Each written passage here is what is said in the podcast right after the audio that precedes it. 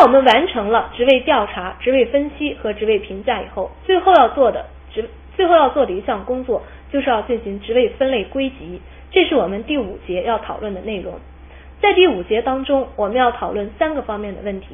一、职位的横向分类；二、职位的纵向分类；第三，统一职等。下面我们就先看一看职位的横向分类。职位的横向分类是根据各种职位的不同性质，将职位由粗到细、由一般到具体的进行划分。也就是说，职位横向分类的标准是各个职位的不同性质。具体的来讲，横向分类是这样来划分的：一，首先要将全部职位划分为若干大类，当然要依据一定的标准，也就是说依据各个职位的性质，也就是将职位将性质大致相同的职位归为一个职门。注意职门这个概念。第二步，再划分大类，也就是说，我们划分了各个职门以后。在这个基础上，要进一步按照每一个大类，注意这个这个步骤是在每一个大类内部进行的，也就是说在每一个职门内部进行的。那么要根据每一个大类中各个职位的性质和特征，划分为若干的中类，也就是说要在职门当中划分为划分出职组，职要在职门当中划分为职组，这点大家要注意。第三。要根据每一中类，也就是说呢，第三步是在每一个职组当中完成的工作。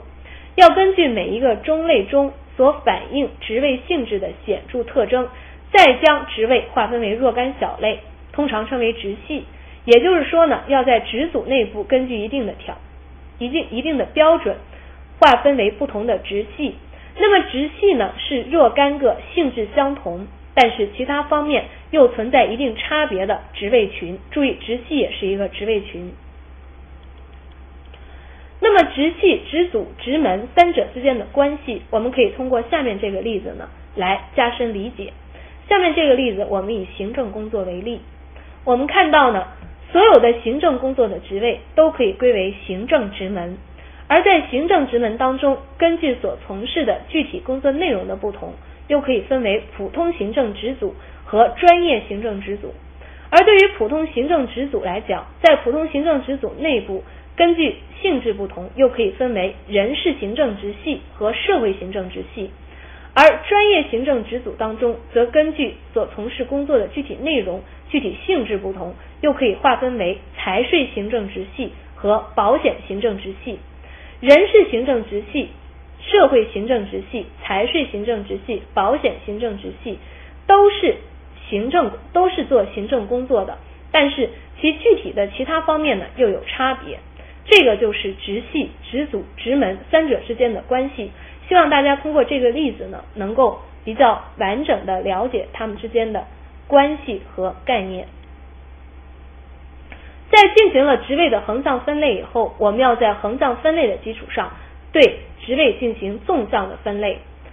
职位的纵向分类主要是指在横向分类的基础上，分别对职系内，注意是对职系内的每一个职位，按照其工作难易程度、责任大小以及上岗人员所需要的具体资格条件等等因素呢进行评价。根据评价结果，将各个职系内的所有职位划分为若干职级，并且使每一职位归入适当的职级。也就是说，职位的纵向分类是在横向分类的基础上，在职系内部再划分为若干的职级，并且把相应的职位呢进行适当的归级。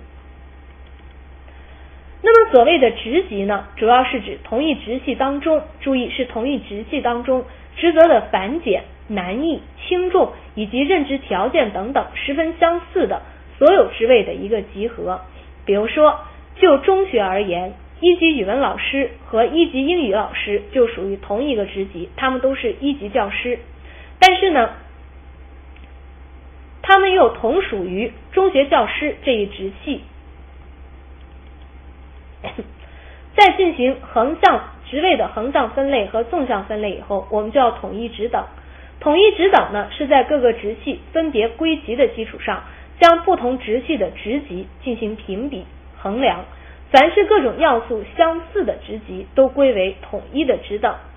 统一职等呢，可以便于不同职系的职级之间呢进行比较，也就是说呢，统一职等呢可以保证不同职系的职位之间进行一个横向的比较。